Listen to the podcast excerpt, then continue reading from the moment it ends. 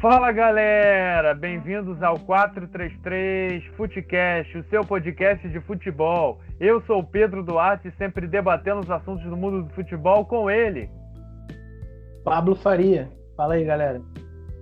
É isso aí, pessoal. Bom, nesse episódio 20 nós vamos falar muito, um episódio especial aí sobre a decisão da Supercopa do Brasil, envolvendo Flamengo e Palmeiras. Essa decisão aconteceu no último final de semana que colocou frente a frente os dois maiores campeões do Brasil aí na última temporada. O Flamengo, campeão brasileiro da temporada de 2020, e o Palmeiras, campeão da Copa do Brasil da temporada de 2020, onde o Flamengo acabou se sagrando bicampeão dessa competição, que ganhou no ano de 2019, em cima do Atlético Paranaense, que na, que na, na época foi campeão da Copa do Brasil. Bom, Pablo, já coloca a primeira pergunta aqui na mesa para a gente debater, já começando aqui a todo vapor para falar bastante dessa super decisão aí que aconteceu no último final de semana. É, o nível técnico dessa final foi melhor que da Libertadores e da Copa do Brasil? Isso aí é claro, né, cara? Ah, não haja dúvida aí, né? Aquela, aquela ridícula lá do. É, assim, né? É, clássico paulista geralmente costuma ser um jogo muito truncado, é um jogo mais pesado, um jogo mais na base da raça e tal. São a, a, as equipes que jogam um pouco mais atrás. Enfim, não sei porquê, mas é recorrente na, nos últimos tempos aí do, do Clássico Paulista. Então, não, é, era de se esperar já que a final da, da Libertadores também tivesse é, se desenhando para ser um, um, jogo do jeito que foi, que a gente viu lá, ouvido nos últimos minutos e que a gente esperava até que fosse para os pênaltis, né? iria se, sei lá, o Cuca talvez não tivesse feito. Enfim, né? São, são vários fatores, mas não. não e, sem, e sem contar também o nível técnico horroroso, né? Futebol pobríssimo. São, são vários fatores, a gente não, não tem por que dizer, falar sobre eles aqui agora. É, mas a gente já esperava mais ou menos que, que, o, que o jogo fosse é, se desenrolar mais ou menos desse jeito. E a, fin a final do, do campeonato da, da Supercopa do Brasil, que foi o campeão. da, da Copa do Brasil. Não, é Supercopa do Brasil mesmo. Ah, é, não, tá certo, desculpa. Tô pensando que você ia falar da Copa do Brasil. Foi mal, pode continuar. Não, é, a gente pode falar também. Da, da Copa do Brasil, eu acho que o, o Renato brincou muito com a sorte, mas aí também já, já é outra coisa, né? Tipo, acreditar em Paulo Vitor, ele, falou, ele falhou em quase todos os gols mas é, gente, agora não tem como a gente saber né, é, que rumo seria se o Renato tivesse optado por, por, por, outro goleiro e também se o Renato tivesse optado a atacar no primeiro jogo quando o Palmeiras estava com a menos. Mas, enfim, isso são outros fatores. O fato é que são as duas equipes mais vencedoras do, do ano passado, são as equipes que venceram a Copa do Brasil e o Brasileiro. E pelo que o Flamengo estava vindo apresentando nos dois últimos jogos do, do Carioca, a gente já sabia que o Flamengo ia vir para cima. E o Grêmio, e o Grêmio não, desculpa. E o Palmeiras, que a gente já sabe que tem futebol um pouco mais reativo, mas que joga muito bem no contra-ataque, é um time que joga com poucos toques até chegar ao gol e, e para finalizar rápido. E, e, o Flamengo é aquele time que cadencia o jogo, parte para cima, não para é aquele time que, que vai dar o bote, vai partir para cima, não vai deixar o adversário respirar. E foi isso que aconteceu no, nos primeiros minutos de jogo, a gente viu isso. Apesar do, do gol que o, que o Flamengo tomou, eu diria até que foi a, que o Flamengo pressionou muito mais nos, no começo do jogo, até porque o Palmeiras já estava com a zero e a gente sabe que o Palmeiras com a zero vai se resguardar, vai ficar jogando no contra-ataque, no erro do adversário e deu a bola para o Flamengo. E dar a bola para o Flamengo com a qualidade que o Flamengo tem é um perigo. Então o Palmeiras tomou dois gols, é, dois golaços, três se você contar o, o, do Palmeiras também, que foi um golaço. E, e é isso, cara. Foi um, um jogo de um nível técnico muito grande. Um, dois técnicos que é, estudaram o mesmo jogo como se fosse xadrez. E foi uma coisa muito legal de se assistir. Uma pena que a gente não vai ver isso é, com tanta frequência no futebol brasileiro. Né? Concordo com você, não vai ver com tanta frequência, até porque é difícil ter jogos desse nível no, no futebol brasileiro.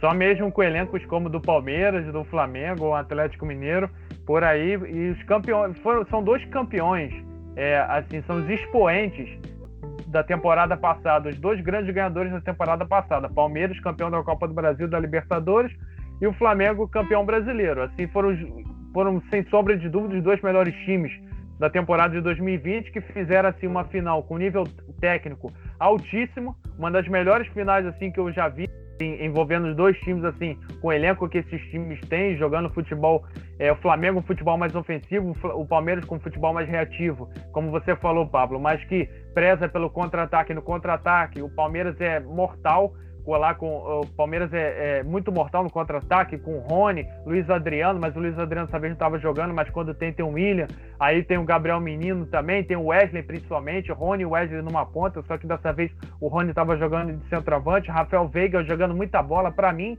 Rafael Veiga e a Rascaeta dividiram o protagonismo da partida, os dois fizeram dois golaços, não só isso, mas também ditaram o ritmo da partida. Rafael Veiga vem jogando muita bola no Palmeiras, assim como a Rascaeta também, e foi um jogaço. E só para deixar claro, eu, eu, trouxe aqui a, a, final da Libertadores da Copa do Brasil como mérito, como, como parâmetro de comparação, até porque o Palmeiras está envolvido nas duas.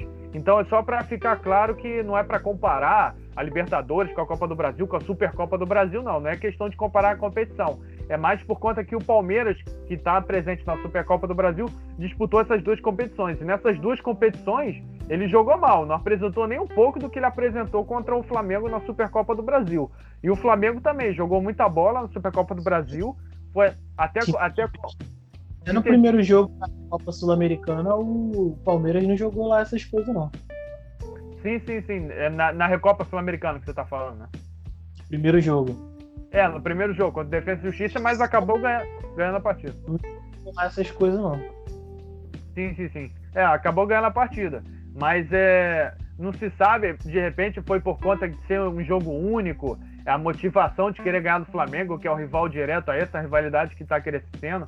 Depois a gente vai entrar nesse assunto. Mas, de, de certa forma, quem ganhou foi a gente, assim, to, é, torcedor, apreciador que trabalha com esse universo do futebol também, porque a gente não vê muito isso, é, essas finais, assim, com nível técnico alto, com muita frequência. É até é, é devaneio achar que isso aconteça no Brasil, assim, de com muita, com muita frequência, porque isso vai acontecer uma vez ou outra com esses times aí fortes no, no, no Brasil, porque é, jogos com nível técnico desse jogos com nível técnico desse tipo, só na Europa, só na Europa que a gente vai ver. E na final de semana, é, no domingo a gente pôde falar, é, não deixou a desejar em nada para os jogos lá da Europa. Então, assim, foi um jogaço, uma das melhores finais aí da envolvendo os dois grandes times de campeões do Brasil. E realmente foi uma, um jogo assim de para bater palma e, e, bonito de se ver, né? Um futebol ofensivo do Flamengo contra um, um também um, um, um, time reativo do Palmeiras, mas que preza pelo contra-ataque e com contra-ataque preza pela por, por, fazer gols e tal. E foi um jogo de trocas, porque o Flamengo atacava, o Palmeiras atacava logo em seguida o primeiro tempo todo do, do Flamengo. No segundo tempo, o Flamengo deu uma cansada por conta aí do ritmo e tal. O Gerson pediu para sair, Bruno Henrique pediu para sair. Eu até estranhei quando o Rogério Ceni tirou, é, porque eles iam bater o pênalti. Eu falei, pô, não vai ter ninguém para bater o pênalti e vai colocar os garotos. Mas não, tirou porque tava, eles estavam cansados. Então isso aí é, é, por conta da temporada exaustiva, principalmente do, do final do campeonato, do campeonato brasileiro. O Flamengo acabou sendo campeão, que foi cansativo ali aqueles últimos jogos. E foi uma, foi uma final muito boa, Pablo, que a gente não via aí é, tinha muito tempo foi uma final com direito a tudo que um, uma pessoa que gosta de bom futebol queria ver. Eu acho que quem não é torcedor de nenhum dos times presentes, eu acho que queria mesmo que fosse para os pênaltis, que foi o que aconteceu.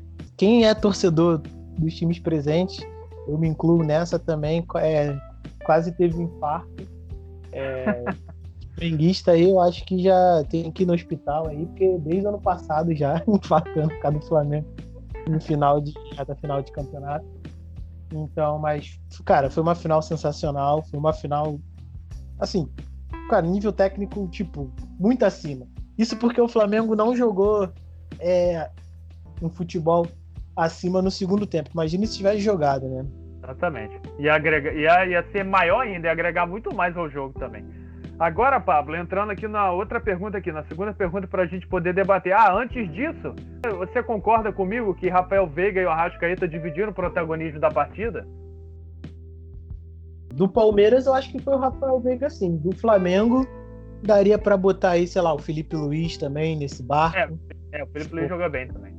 Arrascaeta e, e não dá para esquecer do Diego Alves, né? O catou quatro pênaltis, teve defesas importantes na partida. É, é verdade. O Diego Alves também não dá para tirar o. É, na verdade foi a trinca do Flamengo. Arrascaeta, Diego Alves e Felipe Luiz. Eles jogaram muita bola também. Para do, do Palmeiras, sem dúvida nenhuma, foi o Rafael Veiga. É, do Palmeiras com certeza foi o Rafael Veiga, já não é de hoje. Não, é, eu faço uma menção honrosa. Rafael Veiga para mim foi o melhor do Palmeiras e do Flamengo para mim foi o Arrascaeta, mas dividindo com o Diego Alves por conta dos pênaltis e o Felipe Luiz. Mas eu faço uma menção honrosa ao Wesley do Palmeiras, que com certeza com certeza, não tenho dúvida nenhuma que Wesley, Gabriel Menino, Patrick de Paula e todos esses aí vão ser vendidos em breve. Danilo também, que quando entrou no segundo tempo, entrou jogando muita bola. Já não é de hoje que eu venho falando do Danilo, que é um excelente volante, porque todos esses garotos do Palmeiras jogam muita bola, mas muita bola mesmo.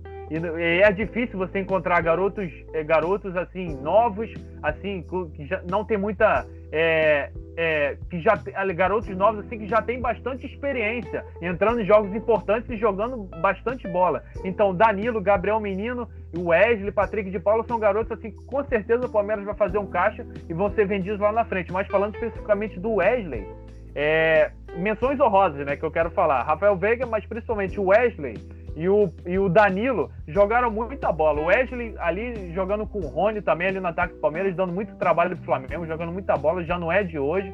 Na temporada passada também jogou muito, né? Tô que fez gol na final da Copa do Brasil. E o Danilo também, o que o Danilo tá jogando no. Quando, principalmente quando entrou agora, mas que ele jogou no meio-campo ali do Palmeiras no segundo tempo. Joga muita bola esse garoto também. É, né? O Palmeiras não gostou muito do Luan, né? Tem uma, é, exatamente. O Luan realmente tá deixando a desejar, cara. A organizada do, do Palmeiras até fez um abaixo assinado para que ele fosse vendido ou então dispensado pelo clube. É, exatamente. O Luan é, mas, mas é justificável, porque ele falhou. Ele, ele tem falhado frequentemente, ele falhou na Libertadores, ele falhou no Mundial, pô, o gol do, o, o gol do Gignac, ele falhou sofreu pênalti e eliminou o Palmeiras. Ele falhou também na Copa do Brasil, na Supercopa do Brasil, falhou na Copa do Brasil. Então já não é de hoje que ele vem falhando. Então isso vai somando, somando, somando. E futebol a gente sabe como é que é. A torcida pega no pé, pega no pé, o cara vai falhando. E eu acho que o melhor para ele mesmo é sair do Palmeiras para não se queimar mais ainda com a torcida, porque a torcida não quer ele. Não, voltar pro Vasco não. Tá, deixa o Leandro Castan lá com é, cara, é cria do Vasco, mano. Não, tô ligado, mas, pô, ele falhando desse jeito, ele sai do Palmeiras pra falhar no Vasco, não. Não, mas é isso. Aí eu acho que é melhor para ele, ele ir pro Atlético Mineiro, que ele tava com proposta aí, ou então ir para outro clube ele sair do Palmeiras, que ele, senão ele só vai se queimar. E eu gosto do Lani, é um bom zagueiro. Mas é, também não, não passa disso, porque ele tá jogando do lado de um monstro, que é o Gustavo Gomes. E o Gustavo Gomes não pode fazer tudo sozinho. Então, o Gustavo Gomes está jogando sozinho, porque o Lan vem falhando frequentemente. Enfim, eu acho que o melhor para ele é procurar outro clube. Agora, Pablo, botando mais uma pergunta aqui para a gente poder debater. Com, com, essa conquista do Flamengo, com esse bicampeonato do Flamengo, da Supercopa do Brasil, o Flamengo acabou concretizando que ele pode, pode se dizer que o Flamengo é o melhor time do Brasil atualmente, tem o melhor elenco, mais dinheiro, até mesmo do que o do Palmeiras? Cara, o elenco titular do Flamengo, sem dúvida nenhuma, é o melhor do Brasil. É, ainda mais agora que vai vir para três anos já jogando junto, então o entrosamento é muito grande. Só o Everton Ribeiro aí que tem que voltar e jogar bola, né? É, Everton Ribeiro tá sinistro. Sabe que ele em algum momento ele vai voltar e não vai ficar nessa draga aí o tempo inteiro. Mas sim, o time titular do Flamengo é o melhor do Brasil. A reserva ali do Flamengo é se alguns jogadores que a gente pensa que vai evoluir, evoluírem do jeito que a gente quer, eu acho que o Flamengo pode ser considerado aí também uma das melhores reservas do Brasil. E já tem Pedro, aí tem o Thiago Maia, tem o João Gomes, que é muito bom jogador também. É, tem o Bruno Viana, zagueiro. Então, assim, e se os outros jogadores aí que a gente acha que pode dar alguma coisa, tipo PP, Hugo Moura, é, Rodrigo Muniz, o Muniz, É. Se esses jogadores aí derem liga mesmo e se apresentarem como bons jovens, igual o Palmeiras tem, eu acho que sem dúvida nenhuma aí o Flamengo tem tudo para ser o melhor elenco do Brasil. É, concordo com você. O, o elenco do Flamengo assim é dar inveja a muito time. É, o elenco titular então nem se fala. E esses garotos aí que estão surgindo podem ajudar bastante o Flamengo, principalmente nessa temporada. E o Rogério Ceni já vem encontrando essas, essas opções. Com o João Gomes aí, tá colocando o PP também em algumas partidas. O Rodrigo Muniz jogando Carioca, de repente, daqui a pouco vai ser um reserva para o Pedro ou para o Gabriel, pro Gabigol quando não puderem jogar. Mas respondendo a pergunta, eu acho que o Flamengo é, é, é o melhor time do Brasil, sim, atualmente, tem o melhor elenco.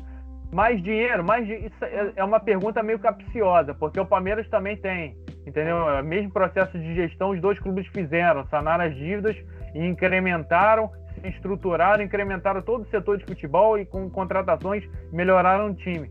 Mas a questão é de melhor elenco e melhor time. Melhor time o Flamengo tem do que o Palmeiras, até mesmo o time titular. Agora, melhor elenco, o Flamengo também tem, mas o Palmeiras também encontra boas opções. Mas em termos de time titular, o do Flamengo é melhor. É, do Flamengo é melhor porque Arrascaeta, Gerson, é, até o próprio Ilharão, Felipe Luiz, a gente viu, Diego Alves, Gabigol, Pedro, é muita gente, é muita gente boa, é muita gente que pode decidir a partida a qualquer momento. A gente viu que quem decidiu a partida foi a Rascaeta, foi o Felipe Se Luiz. Perguntar quem tem os jogadores mais decisivos do Brasil é o Flamengo.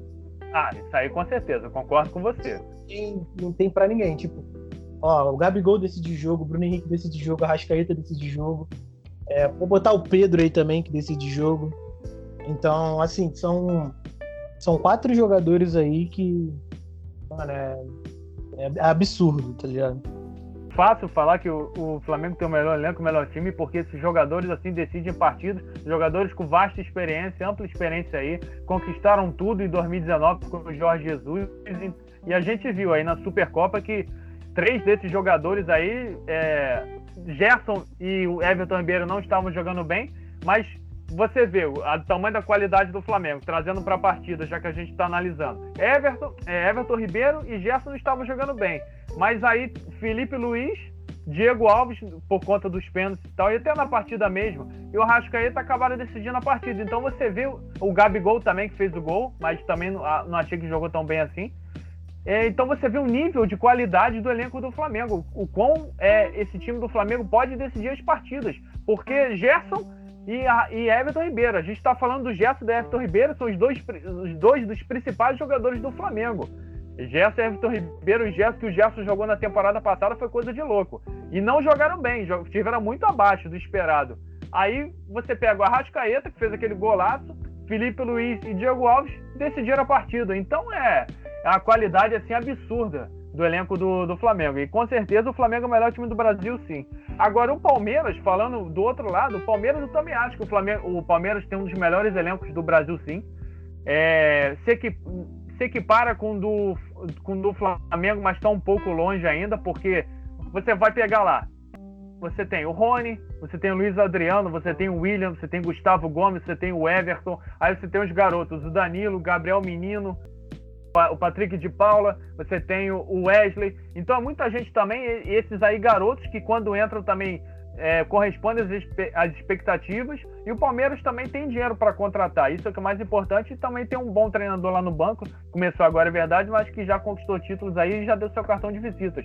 Então, é, é são os dois times, até para a gente entrar na, na próxima pergunta aqui, que eu vou colocar para a gente debater. É, são dois times que estão por monopolizar já o futebol brasileiro, por conta do, do elenco que eles têm, é, a, a, o dinheiro que eles têm para investir. E já entrando é, na, em mais uma pergunta, Pablo: Palmeiras e Flamengo pode-se dizer que já é uma nova rivalidade no futebol nacional por conta deles não verem mais adversários à altura. Não, o, em São Paulo, o Palmeiras até pode enxergar, como o, o São Paulo ali mesmo, agora com esse time do Crespo, que fez boas contratações. Tem ali o Corinthians, diria o Corinthians, mais ou menos, né? O Corinthians tal. Mas agora, no Rio, se você for ver no Rio, o Flamengo nada de braçadas, não tem ninguém mais pro, pro Flamengo, assim, no seu estado, o Flamengo é, enfrentar, digamos assim. É, no Rio, sei lá, eu acho que Botafogo e, e Vasco estão muito abaixo, mas o Fluminense ali consegue fazer uma frente de um jogo competitivo. É, é um time que está ajeitadinho, está fazendo muito com pouco, tirando lei de pedra, pegou um técnico bom agora, vários reforços. É, muitos jogadores veteranos que são chatos de enfrentar. Então não descartaria aí o Fluminense, não. Acho que o Flamengo ainda tem um rival ainda no, no Rio de Janeiro aí, apesar de ser franco favorito, mas ainda tem ainda rival. Agora, em questão de, da rivalidade contra o Palmeiras, é mais uma rivalidade mesmo de, de nível nacional. Eu acho que na história do futebol brasileiro, o Flamengo nunca teve uma rivalidade assim com o Palmeiras, eu acho, pelo menos não que eu lembre, mas é, dada, dada o histórico dos últimos anos aí, é, é isso, Flamengo e Palmeiras mesmo, brigando ali pelo título brasileiro, desde quando o Gabriel Jesus ainda estava jogando aqui no, no Brasil ainda, foi, até nessa época, se não me engano, o Flamengo foi eliminado pelo Palmeiras na Copa do Brasil, não foi? Foi, foi eliminado pelo Palmeiras, exatamente. Então, já, já começando dali já, teve a situação do Cheirinho, a situação do Palmeiras no mundial. Então, assim, é uma rivalidade nacional. É lógico que essa rivalidade não vai durar, a gente sabe disso, vai é, perpetuar aí, sei lá, por mais algum ano, alguns anos, assim, dois mais ou menos.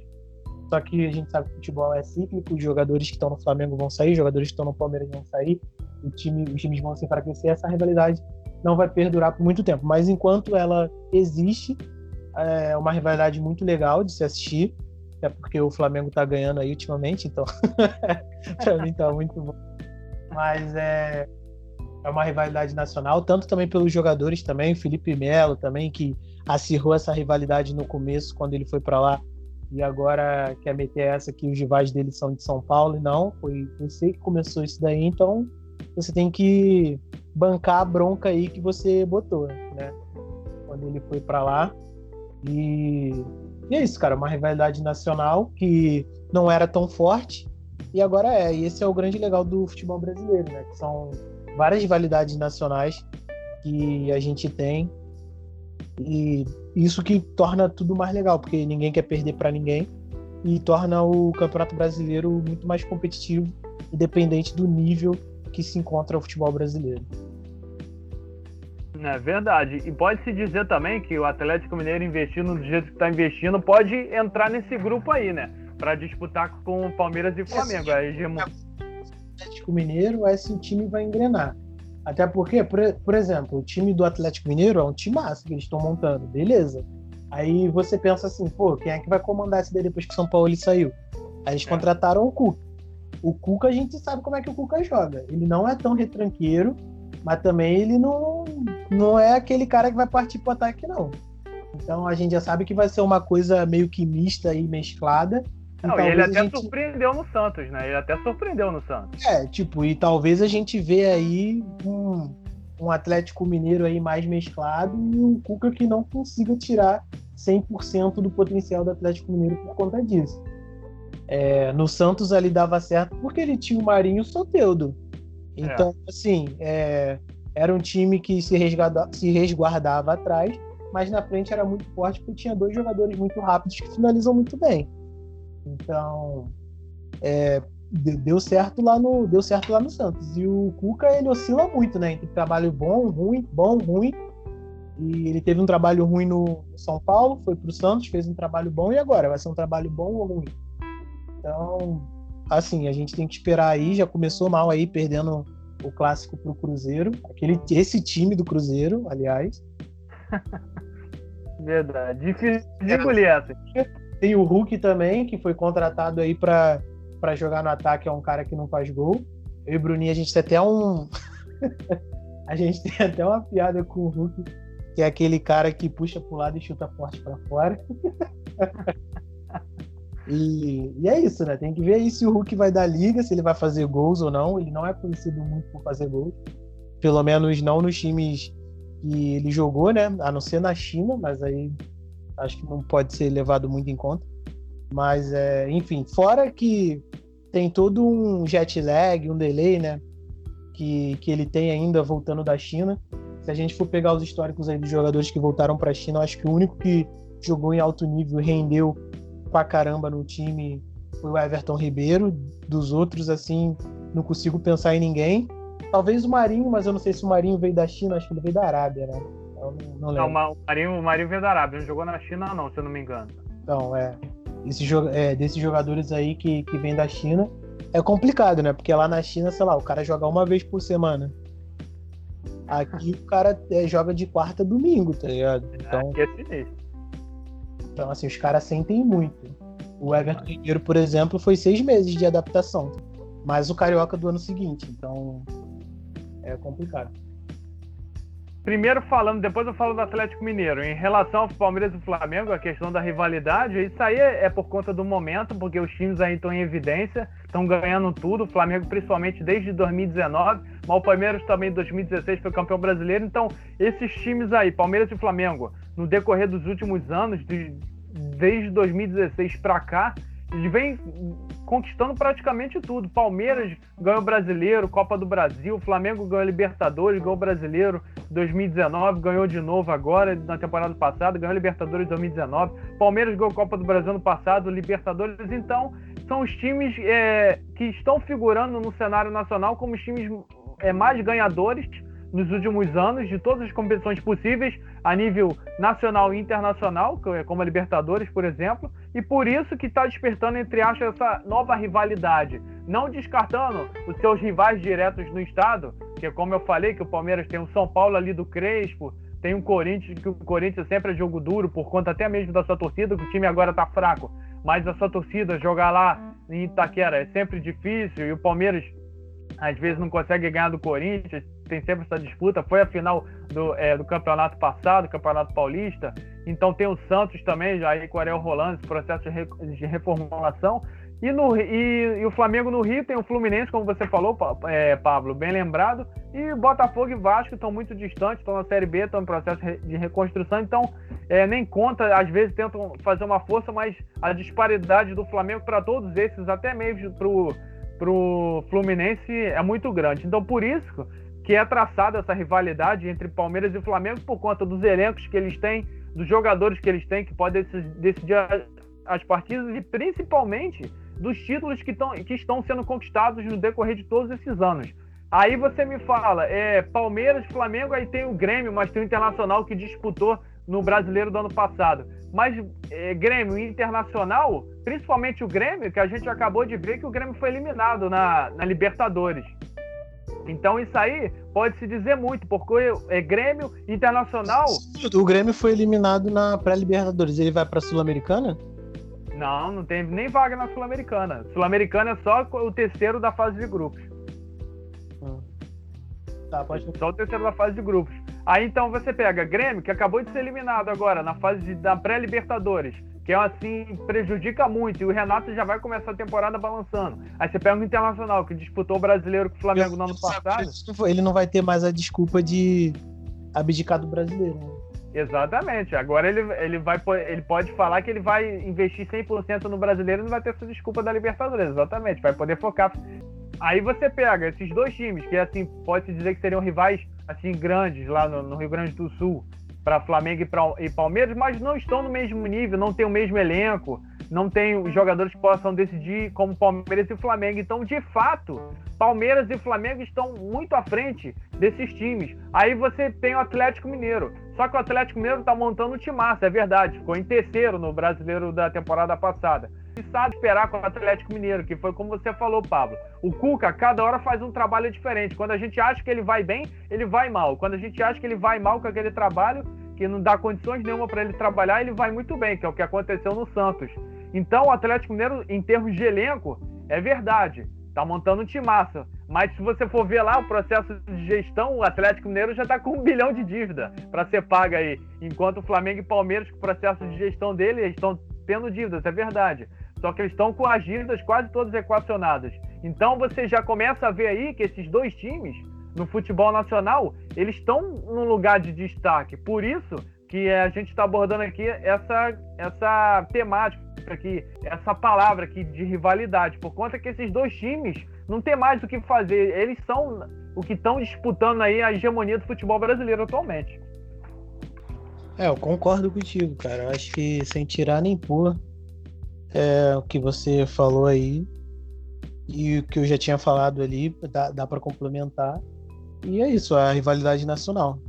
É, rivalidade de, de clássico mesmo, acho que teria que ter muito mais outros confrontos, muito mais história, muito mais duelos, para a gente poder falar alguma coisa. É verdade, né? É, atualmente é, é, rivalidade de títulos, de elencos, mas principalmente de, dos títulos que estão sendo conquistados aí nos últimos anos. Agora, Pablo, um assunto assim é, complicado, principalmente para o Palmeiras e para o Abel Ferreira aí, porque o Abel Ferreira ganhou tudo na temporada passada.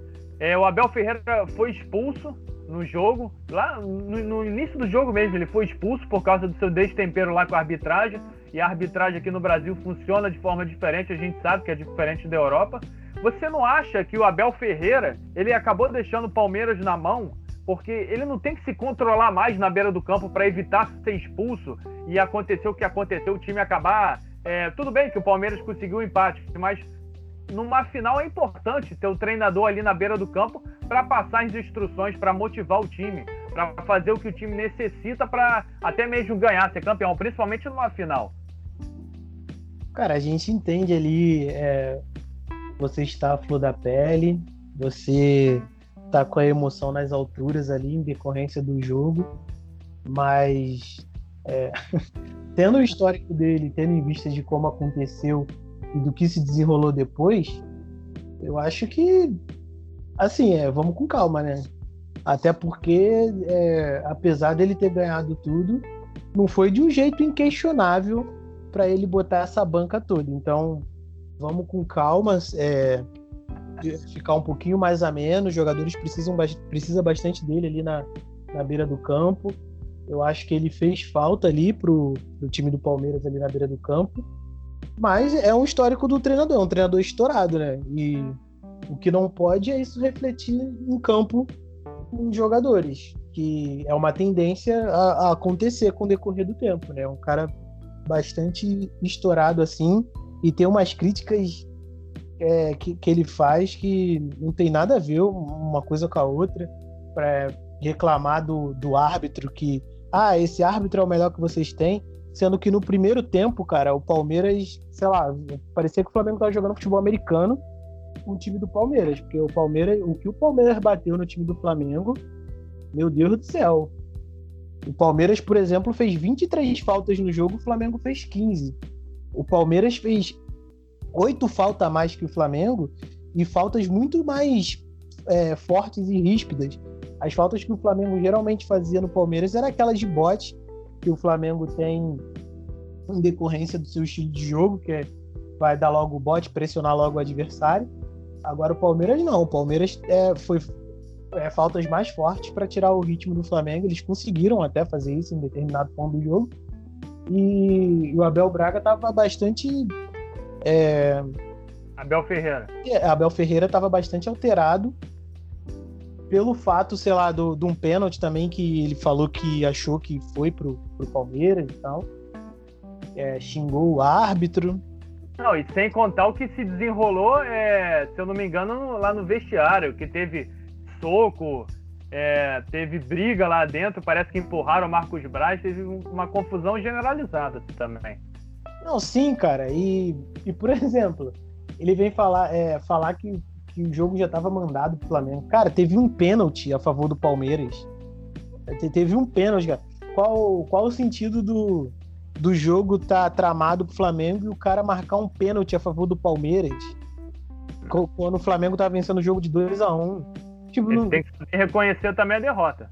É, não, não tem sentido nenhum, cara. É, co é como o Rogério Senna falou, né? Lógico que tem todo aquele ímpeto, a flor, da, a flor da pele, do momento e tal, mas é, não dá, né, cara? Tem que botar a cabeça é, depois debaixo d'água ali, quando ela estiver um pouco mais fresca, e pensar um, um, um pouco do que você está falando. E para entrevista também, eu não sei se isso daí foi para fazer uma foi para fazer uma jogada com, com, os torcedores e tal.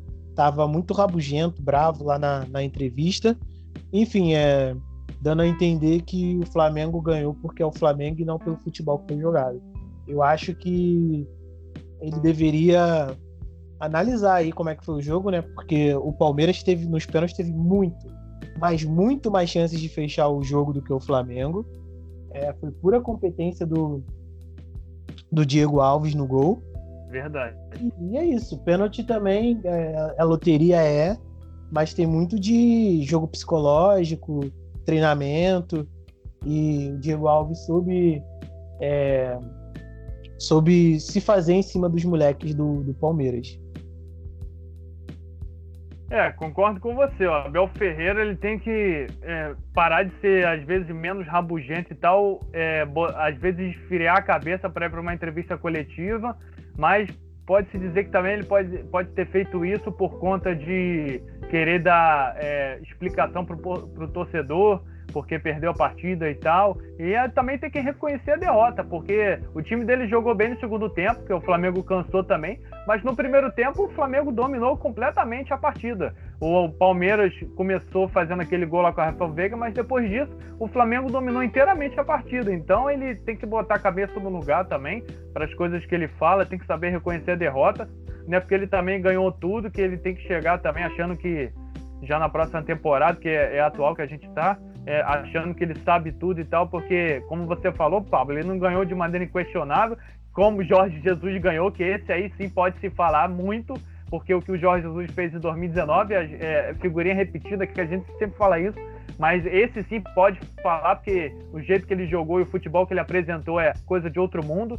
E o Abel Ferreira não foi campeão dessa forma, então é muitas das vezes o time dele deixa a desejar é, até mesmo no Campeonato Brasileiro, inúmeras vezes o, o adversário foi melhor e ele ganhou a partida por conta dos jogadores que ele tem que decidem a partida. Então é, ele tem que saber perder também. Eu acho que ele deixou o time na mão simples, que é um treinador em final de, de competição importante, que seja Supercopa do Brasil, até mesmo final de campeonato paulista, qualquer final de campeonato, é importante o treinador estar tá ali para passar instrução para os jogadores. Porque muitas muita das vezes os jogadores olham para o banco, aí não tem um treinador lá, o cara às vezes fica meio perdido, principalmente se for um garoto, que não tem muita experiência. Então eu acho que ele tem que se controlar mais sim e medir as palavras, principalmente nas entrevistas. Ele é um cara inteligente, é um europeu, a gente sabe também que português tem sangue quente. O Jorge Jesus também dava entrevistas assim. Ele tem que, tem que é, polir também as coisas que ele fala e, e se controlar eh, na beira do campo para evitar mais expulsões como essa e deixar o Palmeiras em situações assim complicadas, principalmente em finais de campeonato. Não sei, é, é o temperamento dele. A é, o temperamento também. Já, a gente já sabia, já antes dele vir para cá, que esse era o perfil de técnico que ele era. É, e ele tem que. Ele, a resposta que ele tem que dar tudo isso é bem de campo. E Palmeiras, apesar de estar tá ganhando tudo por méritos e tal, tá, tá tendo um futebol competitivo, mas não tá tendo um futebol que a gente espera que o time do Palmeiras possa apresentar. Acho que ele tem que melhorar isso também. É, exatamente. A principal função dele nessa temporada é melhorar o futebol do Palmeiras, porque ficar jogando só dessa forma, um futebol reativo, de uma, de uma certa forma reativo, jogando contra-ataque, que o Palmeiras é mortal, eu acho que não é suficiente. Ele tem que apresentar mais, beleza, ele ganhou títulos importantes, Copa do Brasil e Libertadores, com apenas três meses, cinco meses no cargo, mas ele tem que mostrar mais. Ele vai começar uma temporada e essa temporada é a chance que ele tem para demonstrar até mesmo ser melhor que o, o, o, conterrâneo dele, que foi o Jorge Jesus, e apresentar um futebol minimamente ofensivo, que é o que se espera nele à frente do Palmeiras, porque a gente sabe que é difícil, o cara, o cara tem um estilo, difícil mudar aquele estilo, mas os jogadores que o Palmeiras tem propiciam essa ideia, esse esquema de jogo, de futebol minimamente competitivo. O que você falou, mas é, é porque né, os comentaristas da ESPN, os palmeirenses gostam de fazer essa comparação com o Jorge Jesus, só que, assim, o que a galera tem que levar em mente é que o Jorge Jesus tem quatro derrotas pelo Flamengo. Exatamente. Quatro derrotas pelo Flamengo. Seis títulos. Quatro derrotas, seis títulos não tem como ele superar isso. Tem, tem como ele ser um técnico mais vitorioso. Agora, dizer que tipo, ele foi melhor, só se o Jorge Jesus voltasse. Exatamente. Trabalho aqui para poder comparar, porque não tem como, cara. Talvez o Jorge Jesus tenha sido o técnico com o melhor trabalho na história do futebol brasileiro, tá? em questão uhum. de aproveitamento. É absurdo, cara. É, por isso que eu falei que o que o Jorge Jesus fez foi absurdo aqui, não. É simplesmente absurdo. Enfim, continua teu. do raciocínio. Não, não, não. É, é, era isso que eu tava falando. Pra, se ele tem que demonstrar nessa temporada muito mais do que ele demonstrou na outra temporada. Porque em termos de futebol que o Palmeiras vem jogando. É basicamente isso. É a função primordial dele é, na, nessa temporada de 2021 à frente do Palmeiras. E principalmente se controlar na beira do campo, que é fundamental, e não deixar o time na mão, principalmente numa final de campeonato. A última pergunta aqui, para a gente poder debater, antes de terminar o episódio, é uma pergunta assim polêmica, é uma pergunta meio ambígua, assim, uma pergunta polêmica, delicada. É, é o Gabigol, é, entrar no assunto Gabigol é complicado, é inventura do que aconteceu aí nas últimas semanas, nos últimos meses, envolvendo o nome do Gabigol aí, que o Gabigol foi encontrado lá, em meio à pandemia, no cassino e tal. É, o Gabigol pode-se dizer que ele já é o maior ídolo da história do Flamengo ou está longe disso? Vai ser difícil superar o Zico? O maior ídolo da história do Flamengo tá de sacanagem, não tem como. Ainda não. Ainda não. Não, tá. é, eu, porque, não, por que, que eu, trouxe essa pergunta para cá, para a gente poder debater? Por conta dos títulos que ele vem conquistando. Cara. Não entendi. Não entendi. O Zico tem o quê? Quatro campeonatos brasileiros, cara? Não, sim, mas olha só, é, o, ponto de vista dessa pergunta é o seguinte: não é para ser polêmica dessa forma. Não quero a, aqui para a gente dizer que o Gabigol é maior que o Zico. A questão não é essa.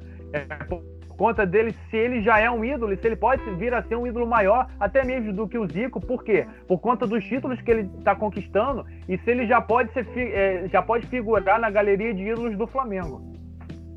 Cara, ó, em questão de jogador, o Gabigol nunca vai ser melhor que o Zico. Isso é fato. Não é, não é nem questão de. Né, não é nem questão de não gostar ou gostar do Gabigol, é questão de talento. O, o Gabigol nunca vai ser melhor que o Zico em questão de talento.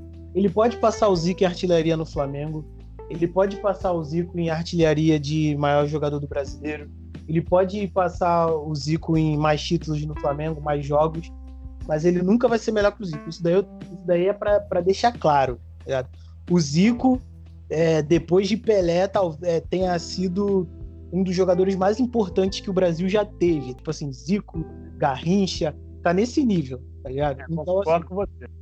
O, o Gabigol é, é muito difícil ele chegar nesse nível. A não sei se ele tiver uma evolução muito, mas muito absurda. E assim, eu acho que ele não vai ter. Eu acho que ele vai ser um jogador muito importante para o Brasil, talvez se ele é, continuar se mantendo na, na, nas convocações e tal. Mas em questão de jogador, ele nunca vai ser melhor que o Zico. Ponto. Agora, que ele senta na mesa com os ídolos do Flamengo, isso é sem dúvidas nenhuma. Que ele pode ser o maior ídolo do Flamengo depois do Zico? Pode. Ele pode ser o maior ídolo do Flamengo dessa geração? Pode. Ele pode ser o maior ídolo do Flamengo mais conhecido? É porque o Zico já, já tá velho. A geração nova agora conhece o quê? Gabigol. Quem era antes do Gabigol aí? Então. Era o Adriano. Assim, é, Adriano. É isso que eu tô falando. Tipo, então, ele já, ele já tá ali sentado na, na galeria de. Já, já tá ali sentado na mesinha ali dos ídolos do Flamengo. Agora, o quanto isso vai se perpetuar, aí vai depender do que ele ainda vai fazer pelo Flamengo, tendo em vista que ele só tem o quê? 23, 24 anos. É, por aí, 22, 23 anos. Assim, é, na minha concepção, é, eu acho que ele. Beleza, ele pode vir a se tornar é, um ídolo assim, ele já pode sentar na, na mesa, igual você falou, na galeria de ídolos do Flamengo. Ele já figura como é, um dos maiores ídolos da história do Flamengo, junto com outros grandes como Zico, Andrade, Adílio, aquele time de 81 todo, principalmente Leandro é, entre outros, Petkovic, Adriano, entre muitos outros, Renato Abreu. A, a, gente vai ficar aqui falando e não vai acabar não terminando o episódio, por conta da galeria de luz do Flamengo. Agora, é, um aspecto fundamental que eu acho que, é, é que caracteriza o Gabigol como é, é, que ele não é ídolo, mas isso aí é opinião pessoal. Que eu acho que o Gabigol não é ídolo por conta disso é a conduta dele fora de campo que um ídolo não deve fazer as coisas que ele faz fora de campo. É, como a, a, o que ele estava envolvido, um ídolo não dá exemplo como esse. O Zico nunca que deu exemplo como esse. Então, eu acho que o caracter. Beleza, aí você vai me falar, vida de fora de campo é, não, não condiz com o que o jogador faz dentro de campo. Eu não penso assim. Eu acho que o cara também, para se tornar um ídolo de um clube, principalmente um ídolo, é, de ma, é, um ídolo de um clube de massa como o Flamengo, que ao, é, o tempo todo dá exemplo para as crianças. Tem muitas crianças aí dessa nova geração se é, baseiam no Gabigol, que admiram o Gabigol, e, e, o cara tem uma conduta inapropriada fora de campo, eu acho que isso não caracteriza o cara como ídolo. Agora, em termos de futebol jogado dentro de campo, o que ele já conquistou com o Flamengo, beleza, você pode dizer que ele é ídolo por conta do que ele conquistou dentro de campo. Agora, eu acho que tem, as duas coisas têm que estar juntas, dentro do mesmo jogador, para esse jogador se perpetuar como ídolo de um clube. A sua conduta fora de campo, dando exemplo, principalmente para as crianças, que se baseiam nesse jogador e o que ele faz dentro de campo. Atualmente, é só o que ele faz dentro de campo que está caracterizando ele como ídolo, que eu não acho que ele é ídolo por conta disso. Porque o que ele faz fora de campo, ele deixa muito a desejar. Eu, particularmente, não posso opinar sobre isso, porque eu sou torcedor do Flamengo. Gabigol, pô, Gabigol para mim é o Gabigol. É incontestável no Flamengo hoje em dia. Então eu como torcedor. Ele é incontestável, ele é incontestável. Eu como, eu, como torcedor do Flamengo, não tem nem como eu opinar sobre isso. Eu acho que. Assim, o que, o que, o que ele faz fora de campo. É, até agora, o que ele fez fora de campo, assim, em questões de, de polêmica, talvez o mais grave tenha sido o negócio lá do, do cassino e tal, mas ainda assim, acho que se não tivesse na pandemia, eu acho que não teria nada demais pelo menos na minha opinião. O dinheiro é dele, faz o que ele quiser. A questão ali é ele tá num cassino clandestino, né? Mas, mas enfim, não vou entrar nesse mérito. Eu quero dizer que eu, como torcedor do Flamengo, não posso falar, não posso falar sobre isso, porque se, é, se, você põe qualquer ídolo aí de qualquer time e alguém fosse opinar sobre o próprio ídolo, só se fosse uma conduta muito duvidosa, é tipo o Bruno, que é. Enfim, é. o caso lá da, da Elisa Samud, tá ligado? Alguma coisa assim, bem grave. Porque fora isso, a gente vai passar pano mesmo e é, é isso aí. Bom, galera, é isso. Finalizamos esse episódio aqui. Episódio bastante assim produtivo. Falamos bastante aqui da final da, final da Supercopa do Brasil, em que o Flamengo se sagrou bicampeão brasileiro, bicampeão brasileiro, bicampeão da Supercopa. E essa temporada aí vai ser legal a gente acompanhar esses dois times, Palmeiras e Flamengo se vão buscar a Copa do Brasil de novo, Brasileiro Libertadores. Vai ser mais uma temporada disputadíssima para esses dois times, do, esses grandes times, importantes times do futebol nacional. Só fazendo um lembrete, galera, não se esqueça de se inscrever no nosso canal lá no YouTube, acompanhar os vídeos semanais que nós sempre estamos colocando lá. E agora é o espaço para a gente divulgar as nossas redes sociais. Lembrando que sempre vai estar aqui na descrição do episódio as nossas redes sociais. Por favor, Pablo, faça as honras arroba Pablo Faria com dois i's em tudo. É isso aí, galera. É isso aí, galera. Pablo sempre simples e objetivo, não tem como errar. As minhas redes sociais, você pode me achar lá no Facebook, Pedro Duarte, e no Instagram, arroba PEDuarte92. É isso, galera. Um abraço e até o próximo episódio. Valeu! Valeu! Tchau, tchau.